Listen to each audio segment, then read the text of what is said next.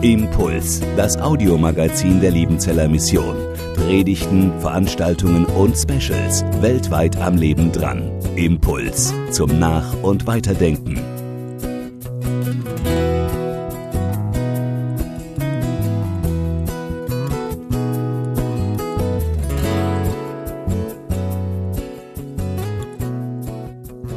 wir von, kind von Kindheit auf gelernt haben. Japanisch zum Beispiel. Horst, du hast mir mal gesagt, in Japan muss man immer eigentlich das Gegenteil von dem tun, was man denkt. So hat dir mal ein erfahrener Missionar am Anfang gesagt. Also alles irgendwie andersrum. Nicht verkehrt, sondern andersrum. Und dann lernt man die Sprache und die Vokabeln und merkt, dass mit den Vokabeln ja man noch längst nicht die Sprache beherrscht. Da gibt es ja so viele Nuancen und vor allem die Sprichwörter, bis man die mal verstanden hat. Stellt euch vor, da kommen Migranten zu uns und die rennen von einem Amt zum anderen, um irgendeine Bescheinigung zu kriegen und sagst du, Mann, du bist von Pontius zu Pilatus gerannt, damit du endlich jetzt diese Bescheinigung hast und er guckt dich an, was ein Pontius und welcher Pilatus? Oder ihr seid dabei, irgendein Schränkchen zu verkaufen, ganz billig über eBay. Und dann sagt ein anderer, was für ein Linsengericht hast du das Schränkchen jetzt verkauft? Und ein anderer steht daneben und sagt, hast du nicht Geld dafür bekommen? Linsengericht? Oder wir sagen einem, der Begabung hat und diese Begabung aber nicht weitergibt oder vielleicht andere teilhaben lässt, jetzt stell doch dein Licht nicht länger unter den Scheffel. Schon mal was von Scheffel gehört? Ja, Scheffelpreis gibt es irgendwo beim Abitur, aber sonst reden wir ja nicht mehr von Scheffel. Aber gerade an dieser Stelle schon. Alles Sprichworte, die irgendwas mit biblischen Geschichten zu tun haben. Wenn man die nicht kennt, dann kann man mit dem Sprichwort nichts anfangen. Sprichworte, die Situationen darstellen, die wir in so ein Wort packen, die gibt es eine ganze Menge. Es gibt aber auch Sprichworte, die gewissermaßen das verdichten, was Menschen erlebt haben und eine Wahrheit zum Ausdruck bringen. Wie zum Beispiel Sprüche 26, 27. Wer anderen eine Grube gräbt, fällt selbst hinein. Das ist über viele, viele Jahrhunderte und Jahrtausende Erfahrung von Menschen. Ja, wenn du anderen eine Falle stellst, dann fällst du am Ende selbst hinein. Sprichworte, die wir unterschreiben, Sprichworte, die wir verstehen. Nun habe ich heute euch heute ein Sprichwort mitgebracht, das uns etwas herausfordert, weil wir es nicht gleich vielleicht auf den ersten Blick so richtig verstehen oder einordnen. Und das heißt, daher sagt man, und es steht in 2 Samuel 5, Vers 8, lass keinen Blinden und Lahmen ins Haus.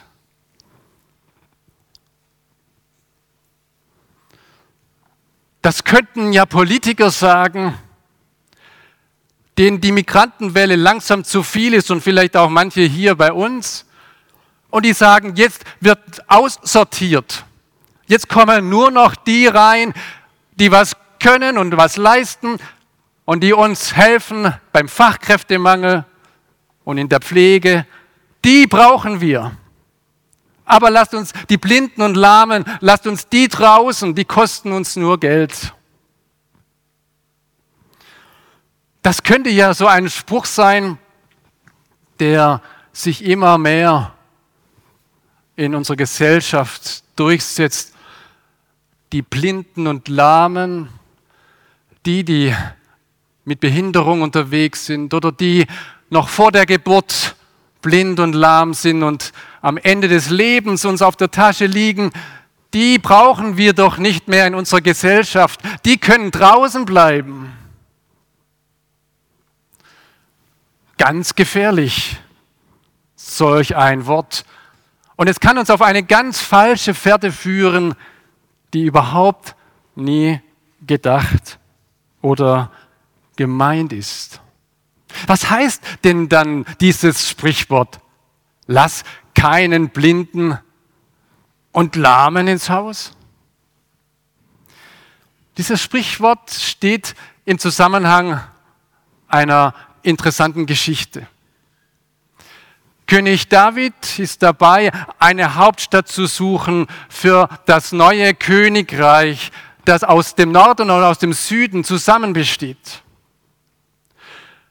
Und David sucht eine Stadt aus, die genau dazwischen drin liegt, zwischen dem bisherigen Nordreich der Nordstämme und dem judäischen Südreich. Eine Stadt, die gewissermaßen aus israelitischer Sicht neutral ist. Jebusiter lebten da drin, Kananäer, die natürlich nicht neutral waren, sondern die in der Regel dem Volk Gottes entgegenstanden. Aber diese Stadt sucht David aus. Und diese Stadt will er erobern und zur neuen Hauptstadt machen. Aber er will sie so erobern, dass sie nicht in Schutt und Asche liegt, sondern dass die Stadt eben bleibt, wie sie ist. Eine Perle. Jerusalem wurde auf einem wunderbaren Hügel gebaut. Das erste Jerusalem war gar nicht so groß wie das heutige.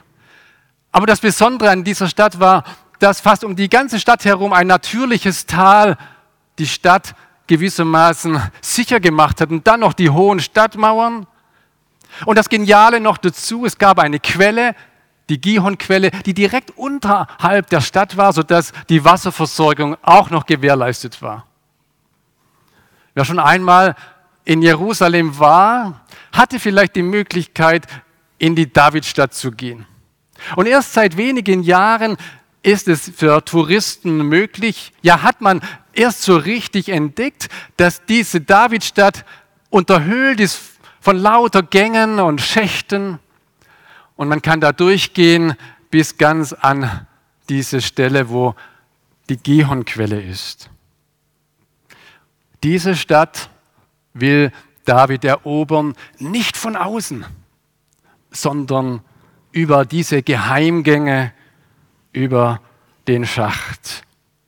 Aber die Jebusiter, die glauben nicht daran, dass David es schafft. Sie sagen, du wirst nicht hier hereinkommen, sondern Blinde und Lahme werden dich vertreiben. Damit meinten sie, dass David nicht dort hineinkommen könnte. David aber eroberte die Burg Zion, das ist Davids Stadt. Da sprach David an jenem Tag, Wer die Jebusiter schlägt und den Schacht erreicht und die Lahmen und Blinden erschlägt, die David in der Seele verhasst sind, der soll Hauptmann und Oberster sein. Da stieg Joab, der Sohn der Zeruja, zuerst hinauf und wurde Hauptmann. Daher spricht man, lass keinen, lass keinen Blinden und Lahmen ins Haus. Blinde und Lahme waren in dieser Geschichte die Selbstbezeichnung der Jebusiter. Selbst wenn hier Blinde und Lahme stünden, du kommst nicht reich, sie identifizieren sich mit Blinden und Lahmen. Und David stellt sich gegen sie. Für sie, für ihn sind diese Blinden und Lahmen, die Jebusiter, Feinde Gottes, die sich gegen Gottes Volk stellen. Und deswegen sind sie seiner Seele verhasst. Mit dem Hassen, da tun wir uns ja schwer in der Bibel, denn vom Neuen Testament her sagen wir, du sollst doch deinen Nächsten und auch deinen Feind lieben. Aber im Alten Testament wird oft die Sünde und der Sünder nicht auseinandergehalten, sondern das wird zusammengesehen und deswegen gibt es immer wieder auch in Psalmen solche Worte, wo es heißt, dass Gott die Gottlosen hasst. Psalm 139 zum Beispiel am Schluss. Und wenn er sie hasst, dann hasst auch David sie. Und damit ist letztlich das Böse, das Gottwidrige gemeint. Das darf und soll mir nicht ins Haus.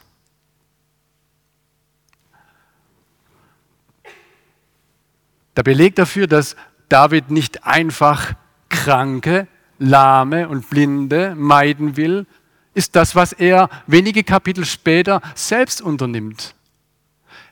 Er bekommt mit, dass Mephibosheth, der Gelähmte, dass der irgendwo im Abseits in Lodabar wohnt und kein Haar nach ihm kräht.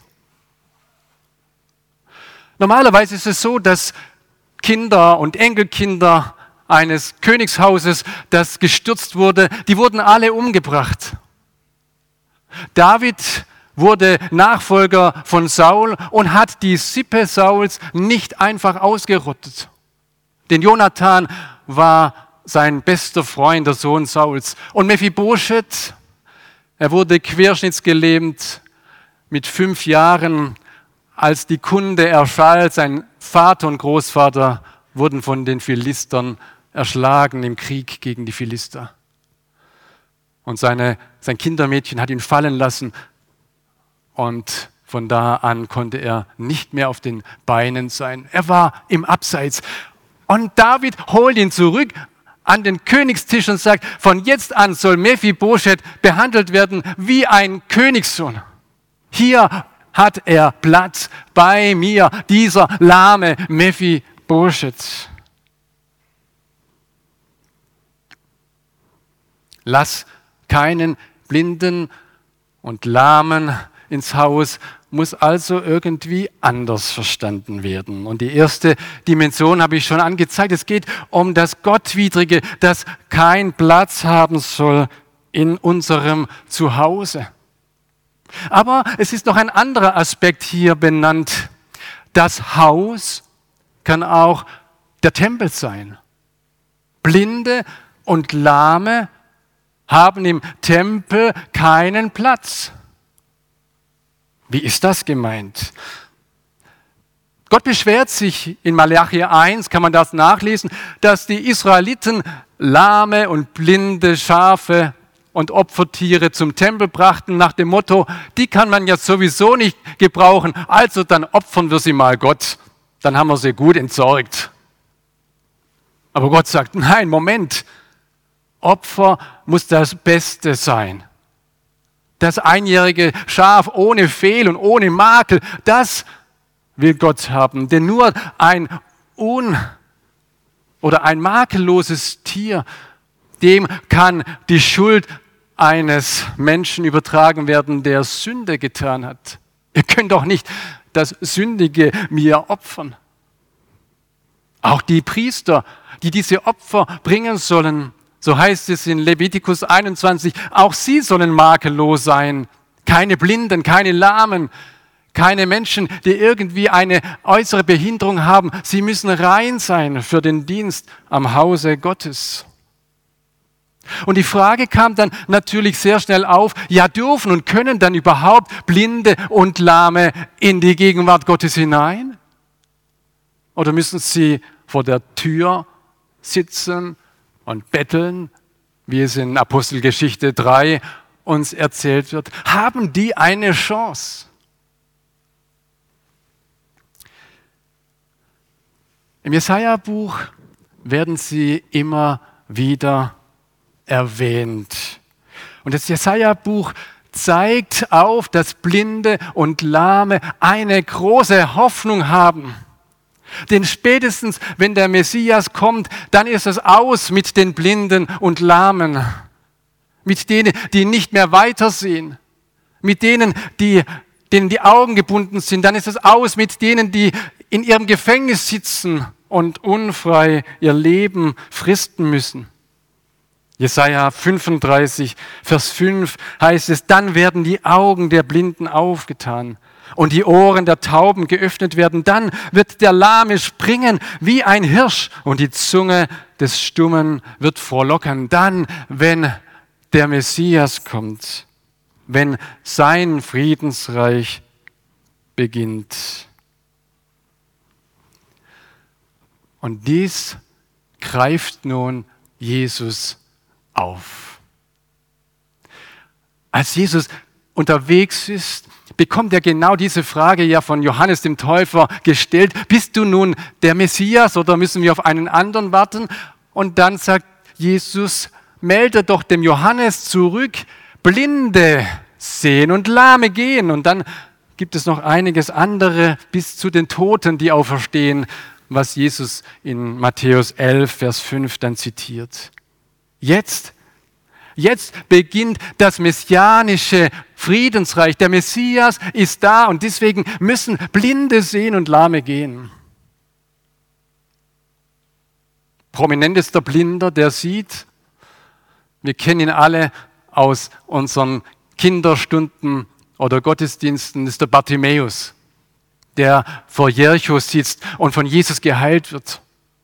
Markus 10 wird davon erzählt. Und dann gibt es noch diese sonderbare Heilung, die in zwei Etappen geschieht. In Markus 8 wird davon erzählt, wo der Blinde zuerst mal alles irgendwie auf dem Kopf sieht oder Menschen wie Bäume. Und dann diese Heilung in Johannes 9 von dem Blindgeborenen, wo Jesus differenziert und das, was vielleicht bei vielen sehr verschwommen war, wenn einer blind ist, dann hat entweder er gesündigt oder die Eltern, dann ist er ein Sünder und dann ist er auf der Schattenseite des Lebens. Und Jesus zeigt auf, dass nicht jeder, der blind ist, ist automatisch ein Sünder oder hat Sünde getan oder andersrum, alle sind Sünder, ob sie äußerlich blind sind oder nicht. Jesus unterscheidet zwischen dem Menschen und der Sünde. Jesus ist ein Blindenheiler. Und ich habe jetzt noch gar nicht alle Geschichten erwähnt. Noch keine einzige aus dem Matthäusevangelium. Und wenn ihr mal das Stichwort blind eingebt irgendwo oder im Lexikon nachschaut, es gibt fünf Geschichten, wo Jesus Blinde heilt im Matthäusevangelium. Einmal zwei Blinde, einmal vielleicht nur in einem Satz, dass er Blinde und Lahme heilt. Kapitel 9, 12, 15, 20. Und dann seine letzte Heilung in Jerusalem. Was macht Jesus? Was ist seine letzte Handlung, bevor er stirbt? Die ganz Schlauen sagen, er klebt das Ohr des Malchus wieder ran, das der Petrus abgehauen hat in Garten Gethsemane, richtig. Aber die offizielle letzte Heilung geschieht auf dem Tempelplatz. Und zwar genau just nachdem Jesus die Geldwechsler und die Händler aus dem Tempel rausgetrieben hat. Das waren die Blinden und die Lahmen, die keinen Platz haben sollten, die nur ihr Geschäft gesehen haben aber die nicht Gott die Ehre gaben, die hat er rausgeworfen aus dem Tempelplatz. Und die anderen Blinden und Lahmen, die noch dort waren, aber nicht ganz an den Tempel ran konnten, da heißt es, die hat er geheilt. Das war sein letztes großes Zeichen in Jerusalem. Und übrigens, Johannes er berichtet nur von zwei Wundern in Jerusalem, nämlich dass er einen Blinden heilt, Johannes 9, und einen Lahmen in Johannes 5. Das sind die zwei große Zeichen in Jerusalem, damit Jerusalem glaubt, dass der Messias da ist. Und dass Blinde und Lahme jetzt endlich wieder in Gottes Gegenwart kommen können. Die, die ausgeschlossen waren oder die man ausgeschlossen hatte. Das Erste, was der Lahme macht, der 38 Jahre lang am Teich Bethesda wartet, ist, dass er losgeht, jubelnd in den Tempel. Jetzt kann er Gott loben, jetzt kann er ihm opfern, jetzt kann er ihm danken. Jetzt kann er in seine Gegenwart treten. Der Messias ist da. Und jetzt wird dieses Sprichwort etwas differenzierter. Jetzt heißt es nicht mehr, Blinde und Lahme haben hier keinen Zutritt, sondern da, wo Jesus ist, da zieht er Blinde und Lahme an. Weil er den Blinden und Lahmen vergibt. Dem Lahmen, der da auf der Matte liegt, sagt er, dir sind deine Sünden vergeben und er liegt immer noch auf der Matte und ihm ist vergeben. Und damit alle glauben und wissen, wenn er was sagt, dann gilt's, sagt er ihm noch, und jetzt steh auf und geh. Blinde und Lahme sind bei Jesus willkommen und deswegen sagt Jesus, und jetzt bin ich bei dem Satz aus Lukas 14, Vers 13, wenn du ein Mahl machst, so lade Arme, Verkrüppelte, Lahme und Blinde ein. Lass einen Blinden und einen Lahmen ins Haus. Nur das K weggestrichen, dann kommen wir auf diesen Satz. Lass einen Blinden und Lahmen bei dir ins Haus. Das ist ein messianisches Zeichen. Warum? Weil der Blinde und Lahme dir nichts bringt. Der macht dir nur Kosten. Der isst und trinkt auf deine Kosten und der kann dich nicht einladen weil er nicht kochen kann, der Blinde. Und weil er nicht einkaufen kann, der Lahme. Und weil sie kein Geld haben, weil sie nicht arbeiten können. Aber du kannst sie einladen, du kannst den Unterschied machen und ihnen Gemeinschaft gewähren an deinem Tisch. Das ist der Unterschied, den wir machen können als Gemeinde Jesu Blinde und Lahme an den Tisch bitten. Vor drei Wochen war ich bei einer Kindersegnung. Und das war eindrücklich, wie Bennett nach einem halben Jahr gesegnet wurde. Bennett ist behindert, ein Down-Syndrom-Kind. Und Bennett ist geboren worden und zur Adoption freigegeben, weil wer will denn so ein Kind, das das ja eigentlich vielleicht gar nichts nachher arbeiten kann? Oder was bringt uns ein behindertes Kind außer Arbeit und Ärger? Das sind doch die Gedanken, die Menschen haben. Und dann ist da eine Familie, die sagt, wir adoptieren dieses Kind weil es ist ein Geschöpf Gottes und es kommt zu unserer Familie, zu den zwei anderen Kindern dazu und wir gehen den Weg durch Krankenhäuser hindurch. Die OPs machen wir mit, weil wir dieses Kind als ein Geschöpf Gottes sehen und weil wir an diesem Kind die Liebe Gottes zeigen möchten, die schenken dies, ohne dass sie irgendwas zurückerwartet. Die Lahmen und die Blinden die brauchen wir, damit wir diese Liebe, die schenkt, zeigen können in unserer Gesellschaft. Lasst die Blinden und Lahmen in eure Häuser. Und auf der anderen Seite gilt aber auch, geht hinaus zu den Blinden und Lahmen, die ja auf den Weg gar nicht zu euch finden, die ja den Weg gar nicht zu euch kennen, hier ins MSZ, da verläuft sich nicht so schnell ein Blinder und Lahmer, der von Gott entfernt ist, der mit Gott nichts anfangen kann. Der kommt hier nicht in den Gottesdienst. Aber wir, wir haben Beine, wir haben Augen.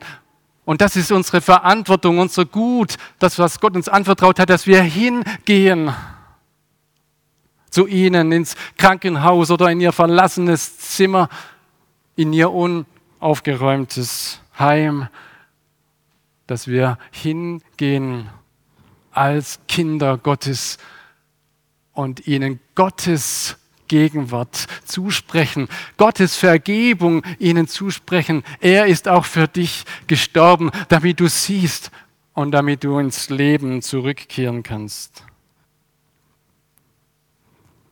Und dann als letztes es gilt doch, lass keinen Blinden und Lahmen ins Haus oder um es mit Paulus zu sprechen, gebt dem Teufel keinen Raum. Das ist paulinisch genau das Gleiche gesagt. Wir sind gerade im Umziehen und wenn man umzieht, dann muss man die Räume verteilen. Und da kriegt natürlich jedes Kind seinen Raum und jeder, der was arbeiten will, hat einen Arbeitsraum. Und es gibt auch noch ein Gästezimmer für irgendwelche Menschen, die kommen und Raum brauchen und suchen. Aber dem Teufel, dem wollen wir keinen Raum geben. Der hat nichts verloren. Der soll draußen bleiben. Der gehört nicht ins Haus.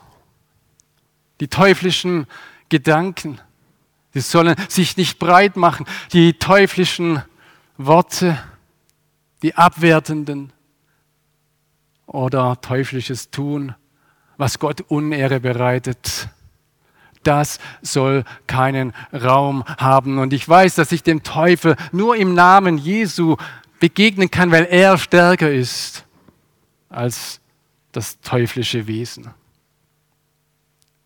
Ich kann nur sagen, ich und mein Haus, wir wollen dem Herrn dienen.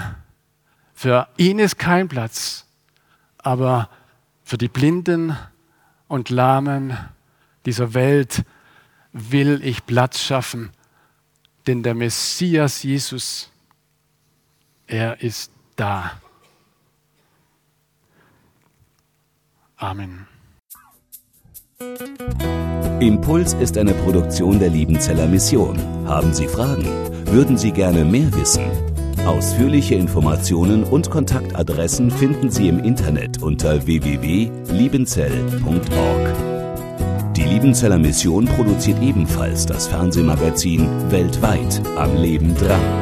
Informationen zur Sendung und zum Empfang gibt es unter www.weltweit-magazin.de.